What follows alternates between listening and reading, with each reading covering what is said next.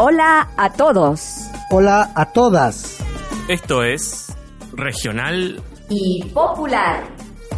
Un segmento de noticias y comentarios para la integración de América Latina y el Caribe de signo soberano desde una mirada humanista.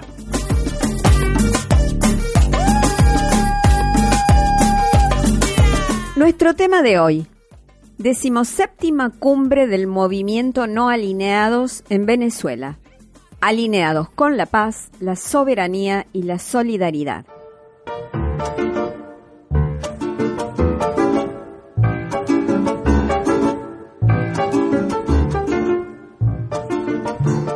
El nuevo encuentro de la cumbre de países no alineados se llevó a cabo entre el 13 y el 18 de septiembre en la isla Margarita, República Bolivariana de Venezuela, cuyo presidente, Nicolás Maduro, asumió la presidencia hasta el año 2019.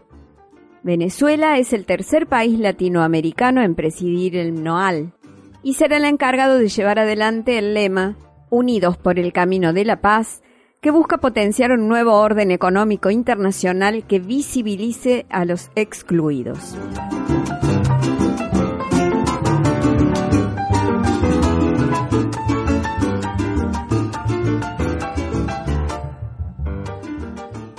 Movimiento de países no alineados se estableció formalmente en la Conferencia de Belgrado en 1961.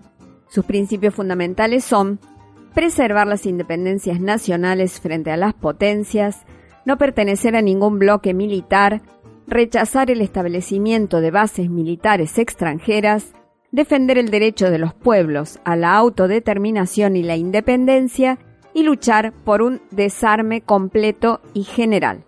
La cumbre sesionó con debates realizados en tres tipos de encuentros. Reuniones de altos funcionarios, encuentros de cancilleres y conferencia de jefes de Estado y de gobierno. Los asistentes produjeron una declaración final que fue aprobada el domingo 18 en la plenaria de alto nivel. Contempla 21 puntos. Todos los asistentes coincidieron en que el tema central es la paz y la resolución de conflictos desde la diplomacia de paz. También se estableció que Azerbaiyán será la sede de la próxima cumbre.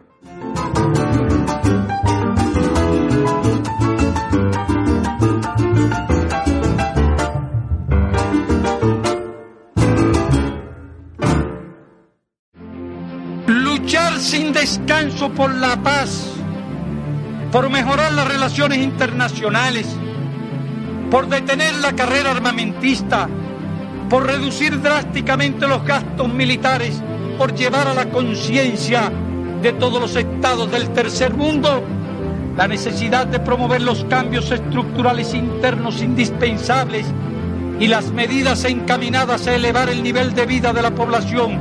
Hemos sabido enfrentar con sentido unitario firmeza y decisión, complejas y difíciles situaciones, juntos nos hemos esforzado, juntos hemos luchado y juntos hemos obtenido victoria.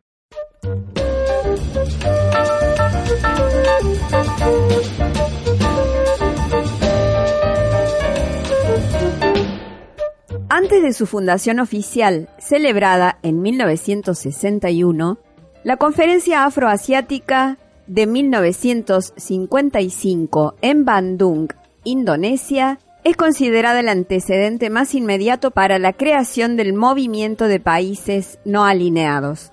En ella se reunieron 29 jefes de estados de países recién liberados del yugo colonial y se elaboraron los 10 principios de Bandung que siguen siendo hoy el núcleo central de sus ideas. En la actualidad el movimiento cuenta con 120 países miembros, 17 observadores y 10 organizaciones observadoras, agrupando dos tercios de los estados que participan de las Naciones Unidas. 53 países son de África, 39 países de Asia, 26 de nuestra América Latina y el Caribe y 2 países de Europa.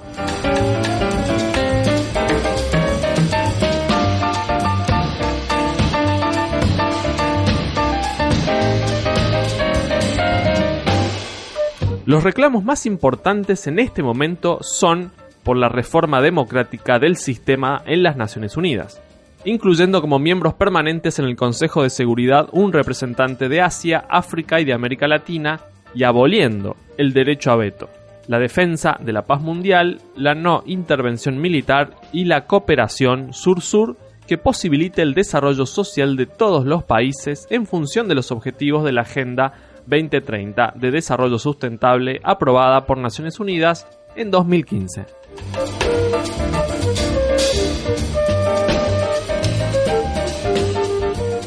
En este marco quiero resaltar nuestra firme convicción de que el desarme, la no proliferación y particularmente el control de armas son elementos fundamentales para cumplir con nuestro compromiso de mantener la paz, la seguridad y la estabilidad internacional. Actualmente, El Salvador, tanto a nivel interno como en conjunto con los países de la región centroamericana, realizamos grandes esfuerzos para enfrentar la violencia que provoca el crimen organizado. Y en ese sentido, una de las acciones que este movimiento puede realizar para contribuir a la paz y seguridad mundial es impulsar mayores y mejores controles para el comercio internacional de armas, en particular las armas pequeñas.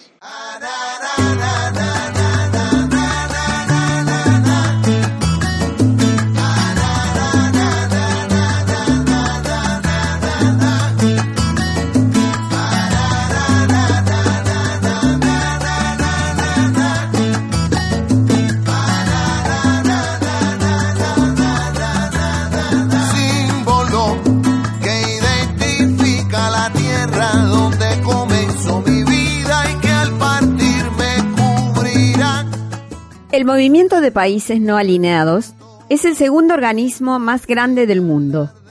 El primero es la ONU, Organización de las Naciones Unidas. El MNOAL se formó durante la llamada Guerra Fría entre Estados Unidos y la Unión Soviética y la finalidad de los miembros era conservar su posición neutral y no aliarse con ninguna de las dos superpotencias. Por esos momentos, Muchos pueblos luchaban por emanciparse del sistema colonial en África, América Latina, Asia y otras regiones del mundo, y el movimiento fue un factor esencial en el proceso de descolonización y la posterior independencia de muchos países que se constituyeron en nuevos estados soberanos. También desempeñó un papel fundamental en la preservación de la paz mundial a lo largo de su historia. Podríamos seguir contándoles sobre el movimiento de los no alineados. Es abundante la información que existe acerca de esta organización en Internet. Hemos tenido acceso a numerosísimos sitios que describen distintos aspectos y cuentan su historia. Cada una de las conferencias tiene su lugar. No obstante, siendo la segunda organización internacional del planeta, los medios de información de mayor circulación o que más se escuchan o se ven se han ocupado poco y nada de esta reunión, o han publicado solo aspectos superficiales, cuando no negativos, o dado más relevancia a críticas y posturas en contra.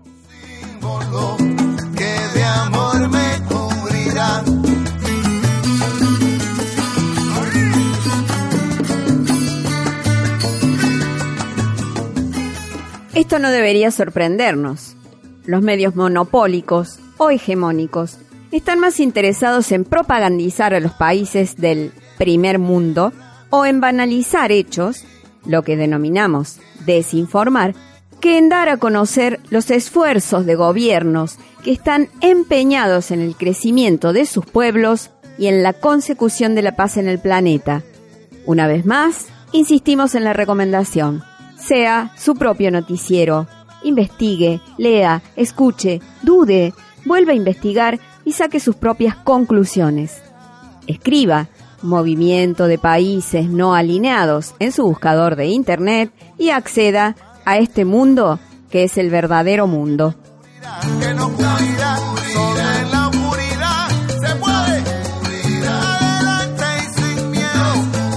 Es significativo que esta decimoséptima cumbre se desarrolle en Venezuela, que ha sido en América Latina y el Caribe un paladín de la integración regional como forma de generar fuerza común para librarse de la dependencia y la imposición neocolonial.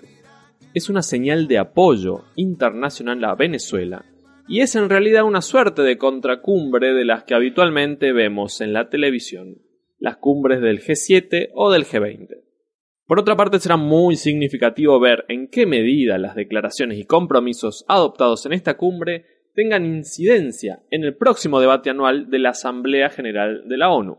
Y en segundo lugar, con mucha esperanza de que esta nueva cumbre de los países no alineados sirva para coordinando acciones entre los débiles, los vulnerables del planeta, podamos tener fuerzas para cambiar un orden mundial que muchas veces no es solo injusto, es inmoral, donde todo está en función del más fuerte, donde todo está en función del capital, no del ser humano, en función de los mercados, no de las naciones.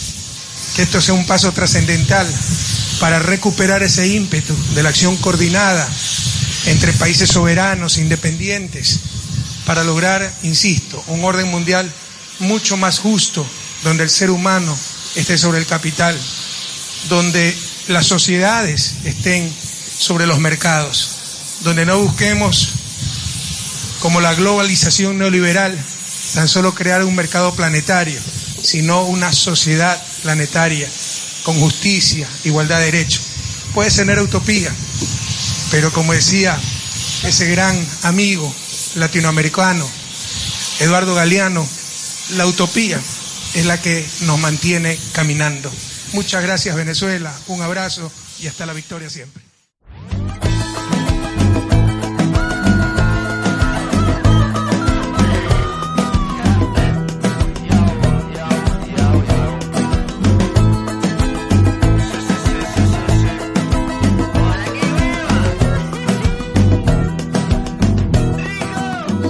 Te esperan los sapos, te esperan las piedras, las flores, la vida María.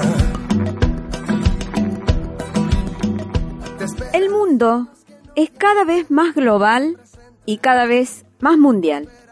Lo primero, más global, significa que hay poderes económicos que no respetan ninguna frontera y acumulan poder en perjuicio de las posibilidades de desarrollo y libre determinación de los pueblos cada vez más mundial significa que al par que se establece un contacto intenso entre las más diversas culturas, aumenta el reconocimiento del derecho a la diversidad y la necesidad de establecer relaciones más armoniosas y solidarias entre estados y pueblos. El movimiento de los no alineados aparece como un foro que rescata las prioridades y las necesidades de los países que se liberaron del colonialismo político y que quieren hoy librarse de la dependencia económica y de la desigualdad social.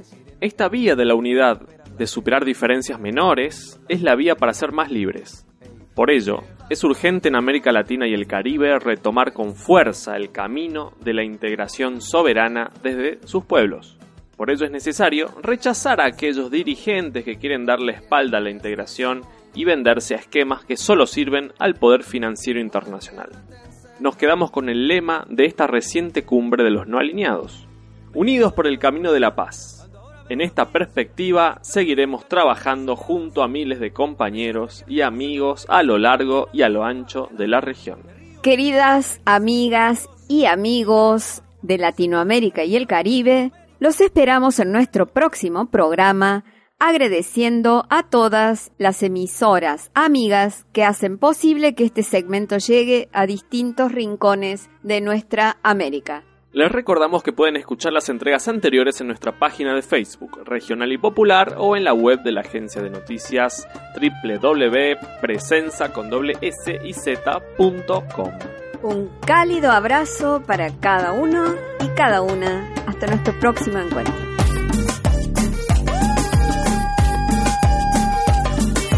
Esto fue Regional y Popular. Una producción de la Agencia Internacional de Noticias de Paz y No Violencia, Presenza, en colaboración con Radio La Ranchada de Córdoba, Argentina. En la producción, locución y edición estuvieron Cristina Vergara, Lucas Robaldo y Javier Tolcachier.